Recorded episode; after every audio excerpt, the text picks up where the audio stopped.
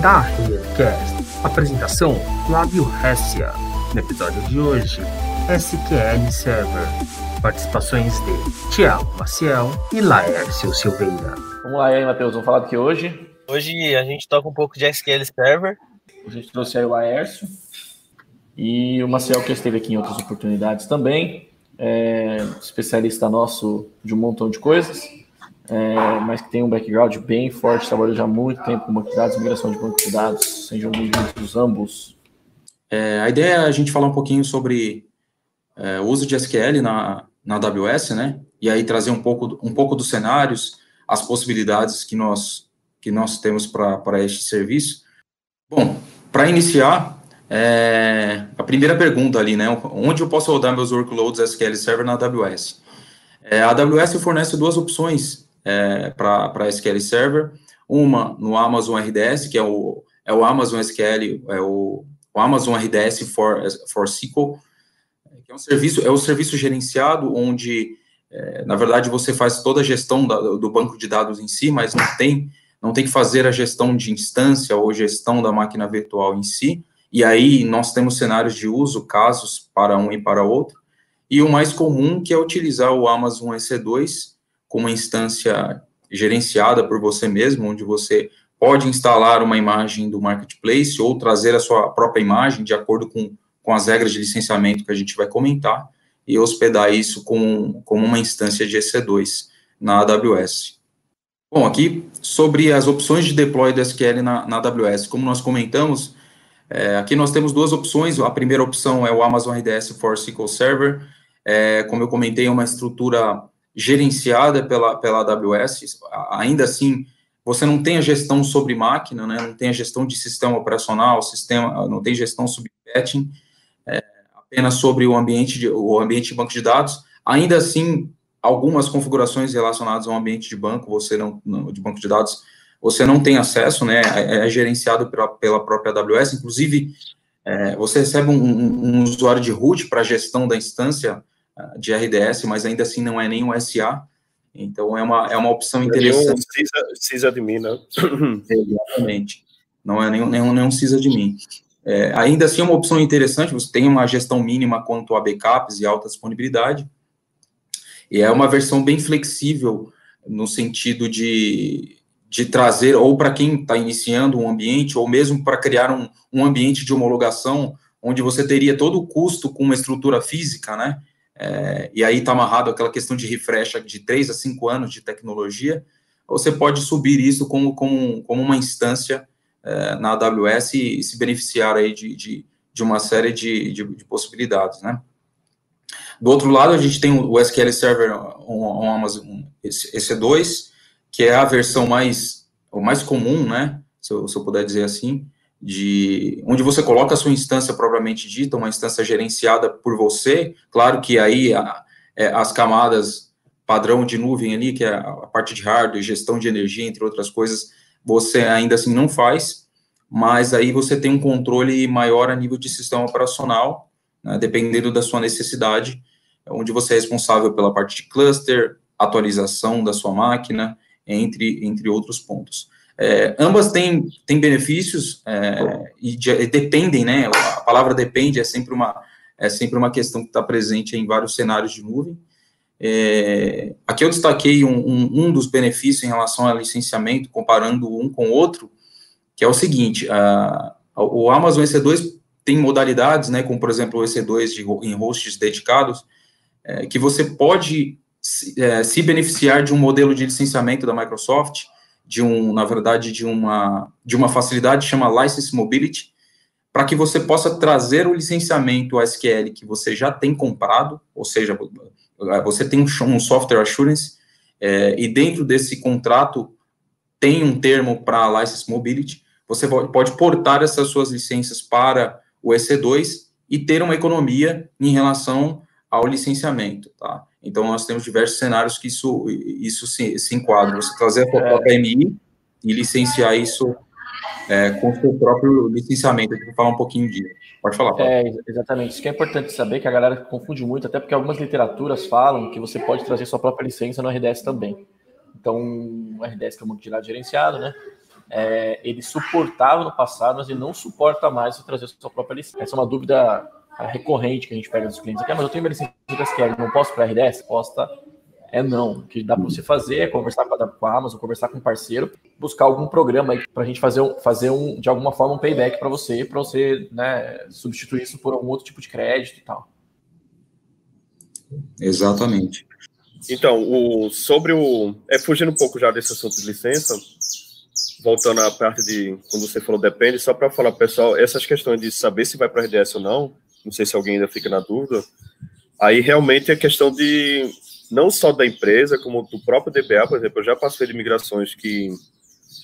Que o DBA primeiro quis, eles saíram de on-premises para a nuvem, e aí o cara falou lá, disse, não, eu quero ser, colocar no S2 porque para mim vai ser igual como estou hoje aqui no meu ambiente on-premise. Então, primeiro eu quero sentir como é o dia a dia, e aí se eu tiver confortável, tiver tudo ok, aí sim, depois eu faço um projetinho para migrar para RDS. Ou seja, às vezes é por isso, é por própria, às vezes alguma coisa de compliance também, às vezes alguma outra... Né? Conhecimento, entendimento, é, conforto. Né? Conhecimento, entendimento, pode ser alguma caixa preta aplicação que não tem suporte para RDS, porque, sei lá, imagina que o cara precisa, por algum motivo, do sysadmin, por exemplo, ou fazer alguma coisa dentro do sistema operacional. Aí não teria como, né? Ou seja, não tem como ser RDS.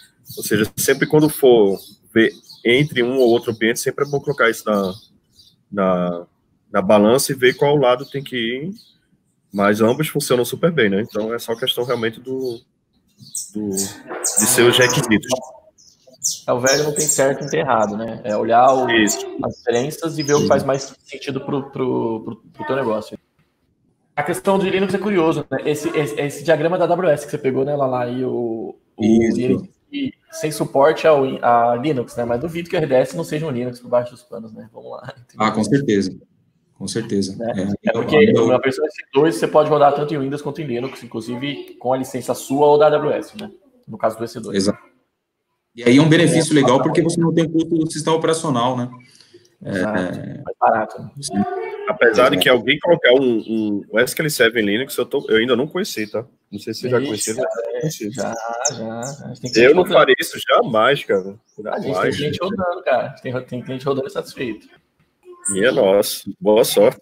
É, é, é, pouco usual, né? É pouco usual justamente porque né, você vai pegar lá toda a literatura, documentação, fórum, vai estar em cima de Linux, né? Então, em cima de Windows, quando tiver, né? Exato, é. É. E aí a gente tem duas versões, né? O Amazon Linux, acho que é o 2.0 e o Ubuntu, né? Com as duas versões de sistema operacional ali que suportam é, o EC2. Né? É o Amazon Linux 2 e o Ubuntu. Bom, aqui só uma visão geral de, da parte de recursos, né? é, o que as, as, versões oferecem. Então, ali na, ali na primeira uma comparação entre o RDS e o FPL em EC2. É, aqui a gente tem versões de 2012 até 2019 agora. O 2008 saiu, 2008 R2 entrou em End of Life, né? Então ele saiu dessa lista. E para EC2, todas as, todas as versões suportadas, incluindo o Linux, como nós comentamos, né? E aí, nós temos as edições, cada edição varia de acordo com, com a necessidade que se tenha, né, o, a, a versão Express geralmente é, é, utilizada por uma prova de conceito, um ambiente com um ambiente de teste temporário, permite aí que você crie database de no máximo 10 GB, se eu não me engano, são agora são 30, são 30 databases em Express que você consegue criar, e, e as demais versões têm suas, suas características. Né? A partir da web, você já tem a, a, o SQL Agent, né, já consegue rodar alguns jobs por dentro da própria console do, do, do, do, do SQL. As versões Standard Enterprise têm funcionalidades específicas relacionadas à alta disponibilidade e a backup, né? É, uma das funções do Standard Enterprise, que os demais não têm, é a parte de, no, no RDS, é a parte de compressão de backup, né? Agora você pode habilitar a, a compressão de backup dentro da sua instância para que você possa se beneficiar aí de um consumo de espaço menor, né? É bem mais reduzido do que o tamanho real do ponto bem, BAC. Bem menor, né? Porque isso é coisa de 50%, 60% que reduz. É bem menor mesmo. Exatamente. É uma, uma bela economia. E aí a, a, gestão disso acaba sendo mais, mais, mais simples, não só para o backup, quanto o restore também, né? E aí a gente vai para outros pontos, como a, a, a alta disponibilidade, né? É, no, no, RDS você tem um, um modelo de alta disponibilidade gerenciado pela própria AWS, em que você é, a sua instância já pode ser criada em, em, em múltiplas regiões, né? É, e para o ambiente de EC2, você tem a, a, gestão sobre o ambiente de cluster, como a gente comentou no início. Então, é, todos os cenários de replicação e desastre, como always on, mirroring, log shipping, ficam a cargo do, do administrador, né, no caso do cliente, é, configurarem essa, esse cenário. Tá?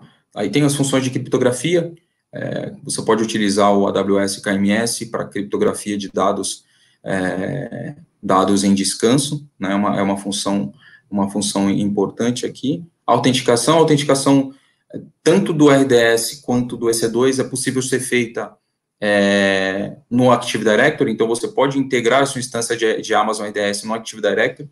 Tem os modelos, né, você tem a opção de utilizar isso local, mas é, não é tão usual, porque a gestão de usuário é toda local também, toda, toda nível de banco de dados, então talvez não seja o cenário tão utilizado, e aí você consegue utilizar todos os cenários de, de Active Directory da própria AWS ou via Day Connector para autenticar suas instâncias em RDS ou no EC2.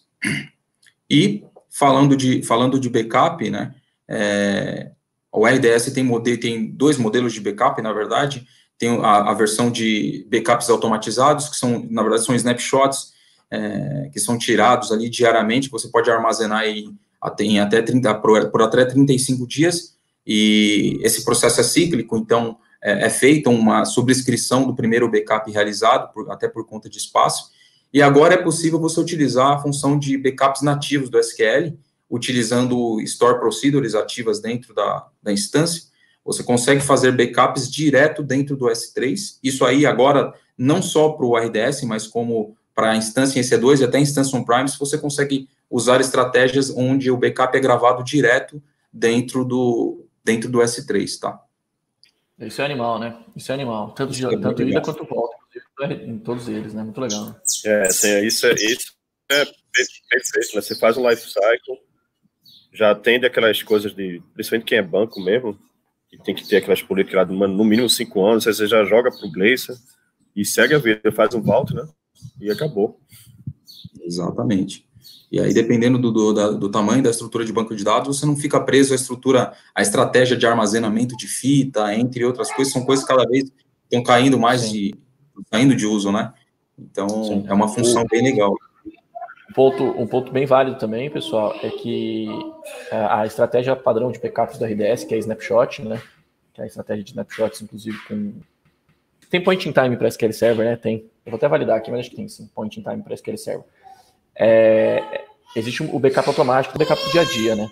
Agora, backup de guarda, em geral, a gente fazia ou fazendo snapshots extras, é, ou com uma estratégia dando um outro software de backup e tal, tudo mais. Dessa forma, agora, mandando para S3, você usa o backup do, do, do, próprio RDS ali, o backup do dia a dia é, automático dele, com o lifecycle de até 35 dias, e você pode ter o backup de guarda no S3. Né? Fecha, fecha o ciclo certinho. Né? Exato. E aí consegue, você consegue gerenciar a parte de backup de log também para diminuir ali seu. Pra, pra, interfere no RPO, na verdade, fazer seu backup de log a cada 5 minutos, a cada 15, a estratégia também fica mais flexível, né? Não só voltar um backup do dia anterior, você consegue voltar as posições de log também. Por último, ali o ponto de manutenção, né? É, no RDS, algumas funcionalidades de, de manutenção é, é, o cliente não tem, então, no caso, a, o software, a atualização de software e atualização do sistema operacional em si também já é feita direto na própria instância, não é uma preocupação que tem que ser feita pelo administrador. E o Amazon EC2, a gestão é total, né? Então, é uma preocupação, talvez algo para se contar, contar aí na, na decisão entre um e outro, que é exatamente essa gestão e a parte de segurança também, né? Querendo ou não, ali você tem um sistema operacional com funções que muitas vezes nem deveriam estar instaladas e podem ser uma brecha de segurança aí no cenário que você possui. Sim, é, tem um ponto também, pessoal, que em geral nas literaturas não falam, né? Nos documentos não falam, é que assim, existe uma diferença de preço, né? Então, primeiro que você não pode trazer licença no RDS, então isso pode ser uma diferença de preço para você, mas é, trazendo ou não, o RDS tem, tende a ser um pouco mais caro, né? Porque né, você, você tem, uma, uma, você tem uma, uma, gerência extra ali, você tem a abstração da camada de automatização da própria, do próprio RDS, que te facilita uma porção de coisas, mas que tem um custo, um custo extra em função disso. É, e lembrar que tem a reserva, né? Tem como fazer reserva de RDS também. para baratear o custo. Exato, é. não entra no Savings Plan ainda, né, que é o novo, o novo método Sim. de fazer reserva do S, mas é bem flexível, a reserva de RDS ela é bem flexível, né? Apesar que para SQL Server, para geral, tudo que é Microsoft, né, em função da licença, as reservas não têm tanto desconto quanto só o, só o hardware, né? Sim. Mas tem um bom. Bom, falando um pouco de especificamente do, do Amazon RDS com SQL Server, né? Tem alguns tipos de instância, né? São é, você tem um perfil parecido com, com, com um EC2, são instâncias com menor custo, depende da sua necessidade também, e aí é, é uma, é, são métricas são métricas que tem que vir também de um comportamento de aplicação, comportamento de ambiente, para definir qual, a melhor, qual o melhor tipo de instância em relação à memória, em relação ao uso de disco. Então, é, o legal é que ele te dá uma flexibilidade nesse, nesse, nesse sentido, tanto em relação a recursos de processamento e memória, quanto ao uso de, ao uso de disco, né, e consegue utilizar, por exemplo, é, IOPS provisionados, onde você tem uma, tem uma capacidade, enfim, conhecendo também o que você tem, é, você tem uma capacidade de, de, IO, de IOPS provisionados ali para você, reservados, no caso.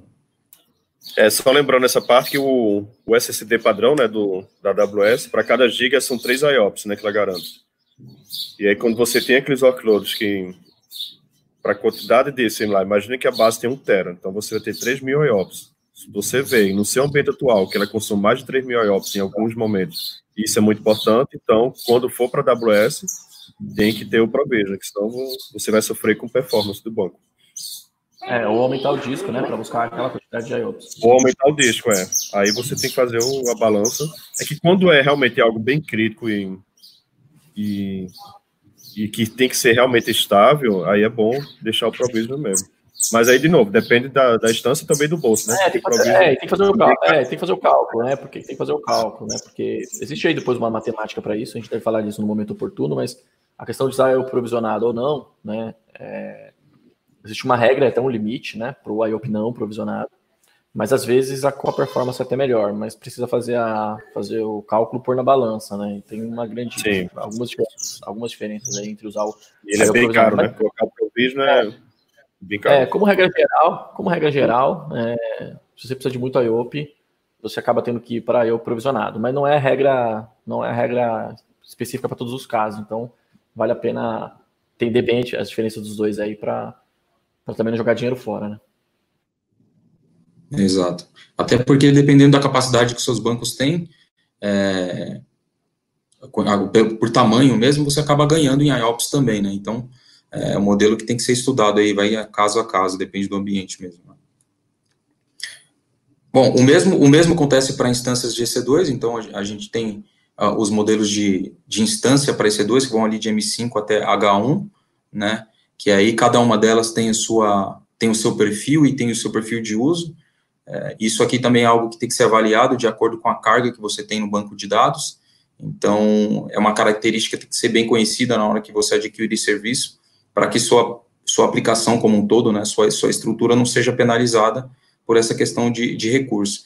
É, no Amazon EC2 é um pouco mais tranquilo para trocar o perfil de o perfil de máquina, né? Então você consegue baixar a instância e mudar o tipo da instância. Já no, já no RDS, não, né? No RDS você precisa é, fazer uma, ou tirar um backup, fazer uma MI do seu ambiente de banco de dados e subir uma instância nova mudando o modelo. Então, acho que é um ponto interessante aí para se pensar na hora de dimensionar a estrutura de banco de dados aí. É, falando nessa parte, eu, eu é, foge um pouco do assunto, sabe? Mas se tem uma feature boa que a AWS deveria fazer, não sei se está no roadmap dela, é o tal do você precisa aumentar a memória, a CPU do seu ambiente, ter que baixar e subir é, é ruim, né? É. Tem que é, ser. Então, VMware da vida que você consegue fazer a quente, né? Você depende de como você configura o VMware, você faz tudo isso a quente. É, mas você tem uma limitação. Tem... Oi?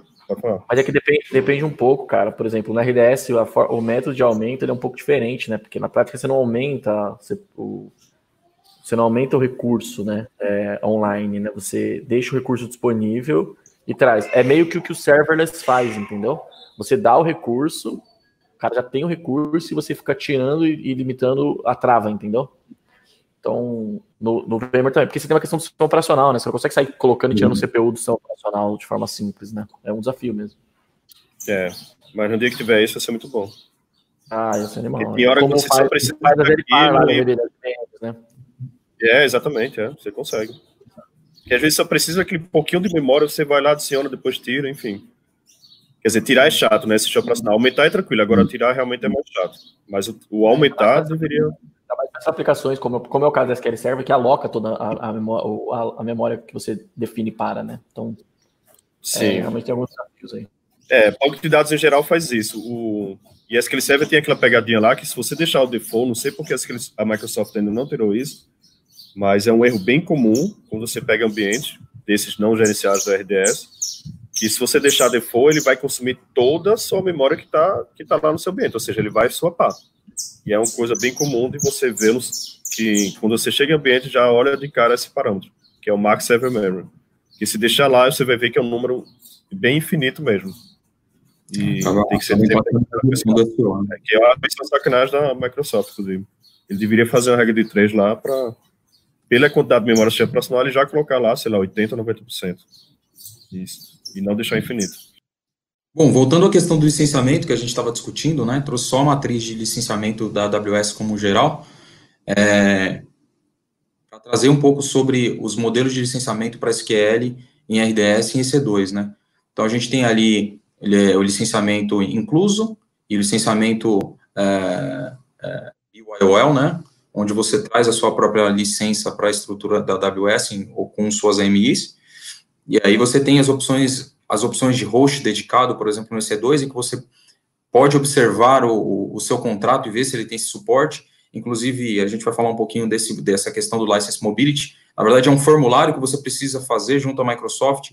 É um trabalho a quatro mãos, ou seja, não é só você portar a sua licença, a sua licença utilizada para a AWS. Ah, eu tenho um licenciamento pago aqui, é, e a, a, plataforma tem esse suporte, eu vou levar e vou ativar minha máquina com essa, o meu SQL, por exemplo, com, com o que eu já tenho. Então, é algo que, para estar em compliance, é importante envolver a, a, a Microsoft para avaliar se você tem essa opção dentro do seu dentro do seu contrato. E uma das premissas, claro, é ter um software assurance ativo, tá?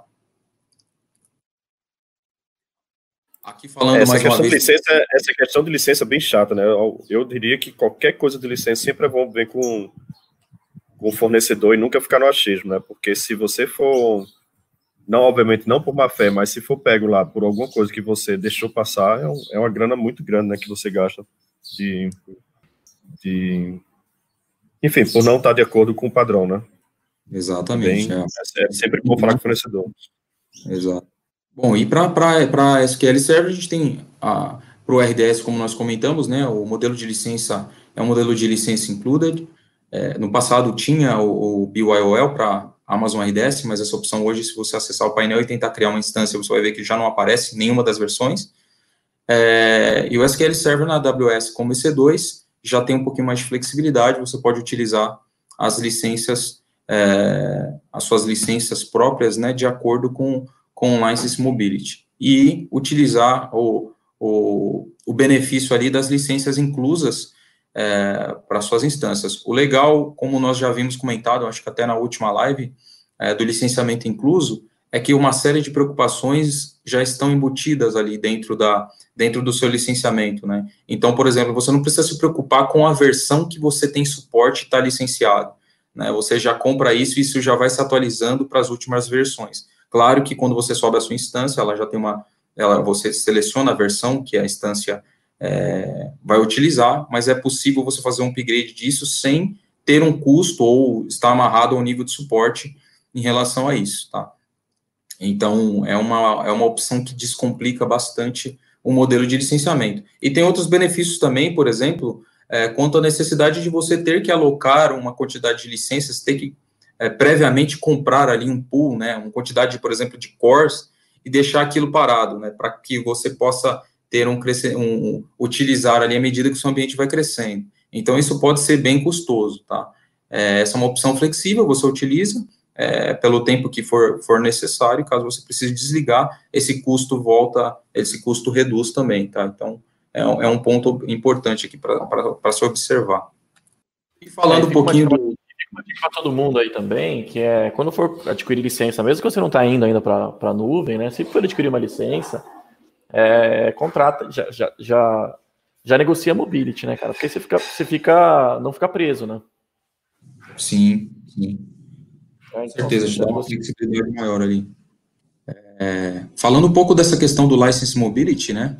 É, abrindo um pouco esses pontos, quando você utiliza a licença, a sua licença própria na AWS, como nós comentamos, tem seus benefícios, né? Você reduz a parte de custo para os serviços que são, que são cobertos pelo License Mobility, como, por exemplo, SQL Server, Dynamics AX, SharePoint Server, entre outros serviços, e acaba também prolongando o tempo de vida do hardware, né? Você começa a desacoplar um pouco essa, essa relação e a AWS também permite para dedicated hosts você conseguir subir imagens legadas e ativar essa essa essa imagem, né, com, com um licenciamento existente, desde que você já possua possua um software assurance, né.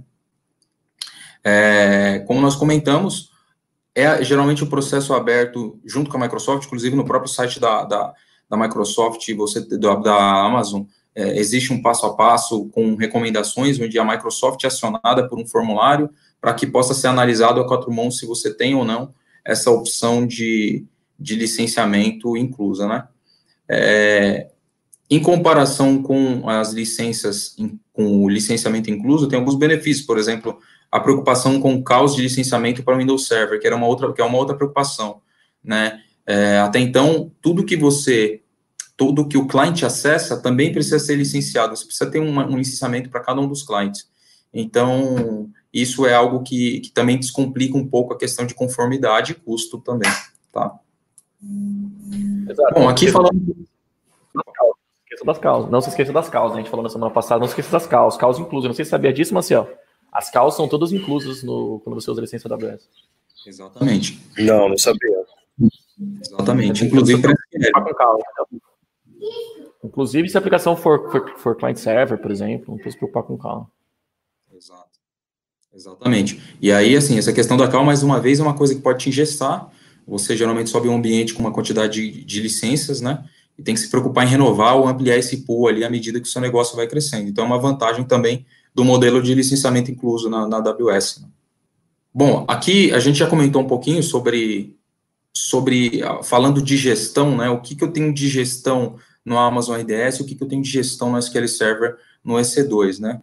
É, então, a gente pode ver aqui que a gente tem um comparativo falando das primeiras camadas ali, as seis primeiras camadas, onde, por exemplo, no EC2 você tem a gestão de scaling, alta disponibilidade, como a gente comentou, a estratégia de alta disponibilidade, backup, atualização, manutenções, é, e patching do sistema operacional e segurança também, que é um, um, a caixinha que não está aqui, tudo fica a cargo do administrador, né? Tudo fica a cargo do cliente. Então, isso é uma coisa a se pesar no, no que diz respeito a, a custo de administração, enfim, é um modelo que tem que ser, tem que ser avaliado, né?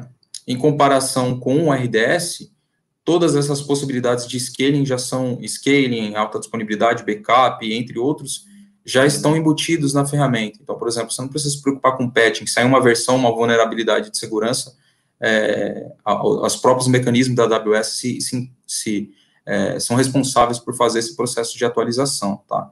Então, é uma, é uma plataforma 100% gerenciada, é, claro que você tem a gestão mínima sobre o um ambiente de banco de dados, e à medida que a, o RDS vai avançando, você tem outras possibilidades, como a gestão de, de manutenção, entre, entre outras coisas, tá? Eu acho que a tendência no um bom tempo é realmente ficar tudo em RDS, né? É difícil, acho que com o tempo as pessoas vão pegando mais familiaridade, né? Quando ficar todo mundo na nuvem, eu acho que é difícil ficar em. Só realmente com alguma coisa específica, né? Aumentando, né? E a gente vai aumentando. A gente vive anunciando coisas de RDS aqui, igual o próprio. É, no trabalho aí que o, que o Larry estava fazendo sobre esse tema, ele, ele, ele me questionou algumas coisas. E algumas delas foi assim, cara, ó, puta, tem recurso tal que não tem. Não, agora tem. Foi anunciado, sei lá, duas semanas atrás. Então, o, o, o próprio reporting, o Integrations Manager, o Integrations. É, Services. Service, service exatamente. A Integration Service foi, foi tudo lançado a cara, há um mês atrás, menos de um mês atrás. Assim. Então, assim, as, as funcionalidades que são limitador, né? Tipo, são pré-requisitos de uma migração que pode não acontecer em função disso, elas vão, aos poucos, elas vão deixando de existir. Né? Bom, aqui a gente entra um pouquinho para falar sobre, na verdade, algo que a gente pode ligar aos métodos de migração para do, do, do ambiente on-premises para AWS, mas trazendo mais para o lado de alta disponibilidade, né? Quais as estratégias que nós podemos usar para garantir a alta disponibilidade e, e, e, tratar a parte de replicação de dados, né? É, o próprio SQL em si tem opções de replicação de dados, né, como opções é, que são, eram muito utilizadas, né, agora a parte de OS 1 veio a ser mais utilizada como Logsheet, Mirror, né, mas aqui a gente tem um cenário de... de, de Hoje o OS 1 é bem padrão mesmo, né, assim, é Exato. difícil, é, eu, a partir de 2012 mesmo, assim, tem, é o 1, tem que ser, e é muito estável, né, o 1 é muito bom, bem estável Exato. mesmo, rápido, você fazer chaveamento é bem rápido, eu já peguei ambiente de chavear e você nem sentir, e eu tive que colocar uma monitoria para me mandar dizendo, ó, chaveou o cluster, porque eu nem sentia, nem sabia que tinha chaveado. E às vezes fica chaveando, você nem sabe que está ocorrendo, né? Porque ninguém sente, para saber Exato. se tem algum problema ou não. Tão estável que ele é. Monitorar. Como? Tem que monitorar bem, né? Senão se acontece, não Isso, é. Isso, exatamente. De tão estável que é. Exato. É, nesse modelo que a gente trouxe aqui, é algo recente, né, Marcel? Pode falar um pouquinho melhor aí, que é, é. o Distributed Availability Group, né? Até então, é, quando a gente falava de, de, alta disponibilidade, você tinha um, o cenário comum era ter o Windows Failover Cluster, um ambiente de um, um, um, grupo, um AG, né, um Availability Group, com replicação para um, uma estrutura, no caso pode ser até a própria AWS mesmo, é, dentro do mesmo cluster. Só que agora, com essa possibilidade do Distributed Availability Group, os hosts, né, os nodes, no caso, não necessariamente precisam pertencer ao mesmo cluster. Você consegue fazer isso de forma distribuída dentro do próprio Availability Group. Né? Então, você tem um listener dos, dos dois lados e você pode fazer essa replicação entre, entre grupos de databases. Né? Isso, exatamente. Isso aí é, um, um é muito bom para aqueles ambientes que você precisa migrar. Imagina que você tem uma, ter que sair de on-premises para a nuvem. E que o tempo de disponibilidade lá do ambiente não pode ser passado, sei lá, de 15 minutos, 10 minutos, o que seja.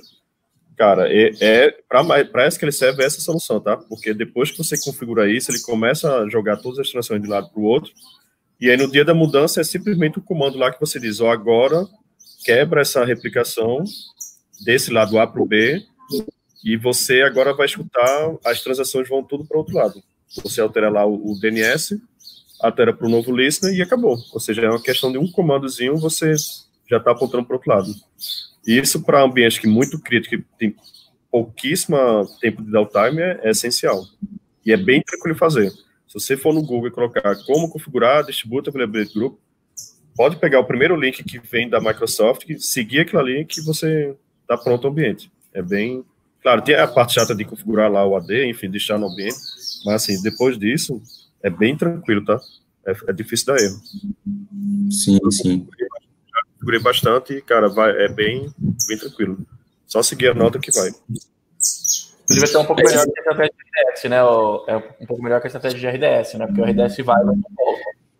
Então, é, o rollback do, da estratégia com RDS é um pouco, mais, um pouco mais complicado do que essa estratégia, né? Com, com é, que essa aí, do mesmo jeito que você está indo do A para o B, depois que você configura e quebra a replicação do A para o B, você vai lá e diz, beleza, caso precise de rollback, ao que você faz logo depois de alterar as coisas. Você pega e diz, ó, agora tudo que vier do B, joga no A.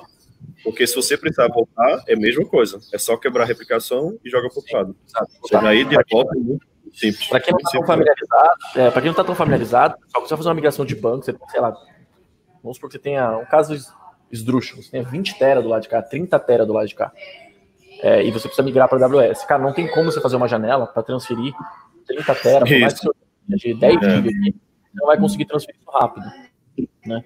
É, para fazer uma janela, dentro de uma janela razoável, que seja do final de semana, cara. Né? É, outra coisa, o risco, né, cara? Você fazer, testar e dar problema e tal. Com a estratégia de você deixar replicando, né, é a estratégia que a gente faz sempre que possível para banco, é, sem, sempre que faz sentido, assim, para banco, que o esforço não é menor. Você pega uma basinha de 1 GB lá, não faz sentido, talvez. mas e com uma janela boa, né?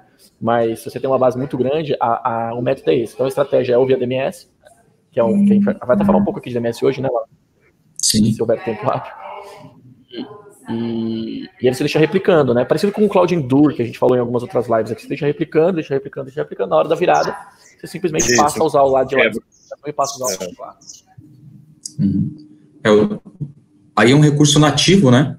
E o que é, o que é legal é que já está embutido ali, não é uma ferramenta fora, né? É, um detalhe importante é que aqui tem que se atentar só a versão do SQL, né? Só a partir do 2014 o Standard do Enterprise, que tem suporte para esse tipo de funcionalidade, tá? Isso, isso mesmo, é, bem lembrado.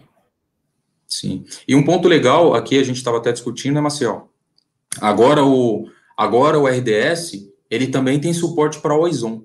Então, você consegue colocar uma instância de RDS dentro de um grupo de disponibilidade. Então, a sua migração para o ambiente de RDS acaba sendo também mais simples, né? Uma estratégia que você queira utilizar dos benefícios e veja que é uma boa opção, é, dá para fazer essa migração também, além do DMS, né? Utilizar o próprio recurso nativo para fazer esse processo. Bom, ainda falando sobre a estratégia de replicação, né? Esse aqui talvez seja o cenário, o cenário mais comum aqui, falando de um cluster é, que está dentro da própria AWS, né? Onde você tem o, o, nó primário dentro de uma availability zone e o secundário numa outra zona, e você pode utilizar aí o seu witness, né, o seu voto, numa terceira zona, claro, para você não deixar ele na mesma zona. Em caso de disponibilidade, se você deixa esse voto no mesmo lugar, você perde dois votos, o seu cluster cai, né? Então, então é, é uma funcionalidade legal. Isso daqui, já aqui você pode utilizar o synchronous replication, né? Ou seja, as operações só são, as próximas operações só são liberadas quando ele comita nas duas, nas duas, nos dois nodes, né? É, um ponto interessante aqui que também impacta em custo, quando isso é em EC2, é que você não paga o nó passivo, tá? Então, se você utiliza um modelo de traga, de usar o seu próprio licenciamento, se a sua base réplica secundária, no caso, não, é, não tem nada, ou, por exemplo, não usa nem leitura, é, você consegue licenciar ele como se fosse um nó passivo, então você não paga esse custo, a menos que a role esteja ativo nele, tá? Então, é, é algo, algo interessante aí. É, no modelo anterior que a gente estava comentando, falando do, do, método de replicação, né, claro que ele, ele mantém como assíncronos, porque tem exatamente por essa, esse modo de operação, né, então, é, isso é algo a ser avaliado também a nível de aplicação, porque você pode impactar o tempo de resposta da aplicação, porque até ele liberar a próxima operação, ele tem que comitar nos dois nodes. E aí tem variáveis no meio, como a parte de latência, a sua própria conectividade. Então, isso tudo tem que ser levado em consideração na hora de te mencionar é, esses métodos de, de alta disponibilidade de replicação. Bom, e aqui a gente trouxe um, um cenário onde, onde a replicação ocorre em duas regiões diferentes, né? Você tem uma uma, na região A você tem sua, sua, um node primário dentro da Availability Zone 1, replicando de forma síncrona é, para a Availability Zone 2, e uma terceira região que recebe isso de forma assíncrona, que é o comportamento que o, que o Maciel comentou, onde você pode simplesmente chavear o seu ambiente para uma outra região, isso tudo falando de é, funcionalidades nativas do próprio, do próprio SQL, tá? No EC2. Bom, a gente falou das estratégias de alta disponibilidade, de replicação, né? Mas é importante se atentar também às facilidades em relação ao backup de SQL na AWS, né? É, na AWS você tem a flexibilidade de realizar os seus backups dentro do próprio do próprio S3, né? Então, agora por meio de funções, né, você tem até uma procedure que você roda dentro do seu banco de dados para permitir com que o backup seja falando do ambiente on-premise, né, ou realizado dentro do S3 diretamente, ou por um storage gateway você faz um, um, você mapeia, faz o backup dos seus arquivos via SMB, né? Claro que falando do ambiente on-premise por S3, é preciso levar em consideração a sua qualidade de, na, na, conectividade, o seu link em si, e a, o tamanho dos arquivos, né? Comparando ali, a, fazendo um paralelo com o tempo de janela que você vai precisar para levar é, esses backups, arquivos de backup por S3, né? Então, mas é uma flexibilidade bem, bem legal, tem, tem sido bastante comum a gente pegar casos como esse, não só do ambiente de nuvem, mas como Primes. E já estando na, na AWS, né, você consegue utilizar o mesmo bucket, tanto para EC2 quanto para é, também para RDS. O RDS, é, é, essa funcionalidade você consegue habilitar também via, via Procedure e fazer o backup e o restore utilizando um bucket. Aí você passa o nome do bucket e o nome de arquivo para fazer o restore. E para backup, é possível utilizar uma flag, na verdade, é uma opção que é habilitada a nível de banco, para que essa compressão ocorra é, dentro do processo de backup, né? Nativamente, essa opção não vem habilitada, certo, Marcial? Até porque onera um pouco a questão do processamento na instância, né? É um, um ponto importante aí de colocar. Onera bastante, sim. Eu até validei aqui, tá? É, o point in time está sim disponível, RDS, tá? Baseado no, no log, então 43 minutos atrás. Sim. Uma coisa, né, pessoal, que parece bobagem falar de RDS, não sei o que lá, mas é uma coisa que eu acho que, meu, é, não tem preço. Para você automatizar isso, fazer isso na unha, por mais que você tenha um software de backup que faça isso, tá? óbvio, se tiver um software de backup, ajuda bem, né? Já facilita. Mas, cara, se eu subir um banco agora e daqui a cinco minutos eu estar com um banco pronto, com backup point in time, acho que isso é, tem, um, tem um peso, né? Minha nossa, é muito, muito peso. Que isso é, como você falou, por mais que você tenha as coisas, mas imagina você vai lá, por mais que tenha automatizado, mas aí você depois tem que testar, ver se está tudo ok mesmo. Aí você tem que colocar a rotina para mandar e-mail, que seja. Enfim, tudo isso aí leva um tempo é, por mais que você já tenha feito isso N vezes, mas sempre tem um probleminha ou outro, e, cara, com gerenciado não, você tem certeza que aquilo ali funciona e vai funcionar, né? É, você tá pagando para aquilo ali, né? Então, realmente é algo essencial. Sim. É, e ainda tem, tem a questão de, também tem a questão de custo, né? Você vai precisar licenciar isso aqui para sua ferramenta de backup, para subir um ambiente novo, você tem que estar tá dentro do pool de licença que você comprou, né? E aí você pode cair em outras questões também, como por exemplo, o formato de armazenamento da ferramenta, né? É, nesse modelo que a gente está citando, claro que tem casos e casos, né? Não dá para citar o que é, é como, como nós comentamos no início, é o, é o, famoso depende, né? Mas aí você não fica também amarrado ao formato proprietário ali da, da própria ferramenta de backup, enfim, tem um pouco de flexibilidade dependendo do seu ambiente para rodar no, no padrão ali, né? No, no formato de arquivo nativo, que independente da ferramenta que você usa, você restaura a nível do próprio SQL, né? Então isso é, isso é bem legal aí. E acaba sendo também um ponto, né? É, é, essa parte de, de backup e restore acaba também sendo uma, uma possibilidade aí na estratégia de migração, né? Então, por exemplo, ah, eu quero fazer um, uma migração de uma base específica é, do meu ambiente on-prime. Se eu posso fazer um, um, backup dessa database, claro que alinhado a questões de janela, e tem todos os casos, caso e caso, né? É, faz esse backup no S3, você consegue restaurar isso no destino, ou, na, ou no RDS, ou no EC2, para fazer essa migração desse banco para a nuvem, né? Então não deixa de ser também uma, uma possibilidade de estratégia para migração. Porque tem, tem bancos que, enfim, tem ambientes que a janela é tranquila, né? Então não tem para que você Exato. colocar um alguma coisa assim. Às e às vezes você nem tem licença para isso, né? às vezes nem tem licença para isso, enfim. Aí você joga lá e faz a história e acabou. Sim, sim, é uma estratégia simples, né? É, e é o que a gente faz também muito com MySQL, né? Com Postgres e tal, né? Dependendo do tamanho da base. Muito Esse bom, bate-papo. Você ouviu mais um episódio da Da Redcast, com a apresentação de Flávio Hessia. Acompanhe todos os episódios da Da Redcast nas principais plataformas de streaming.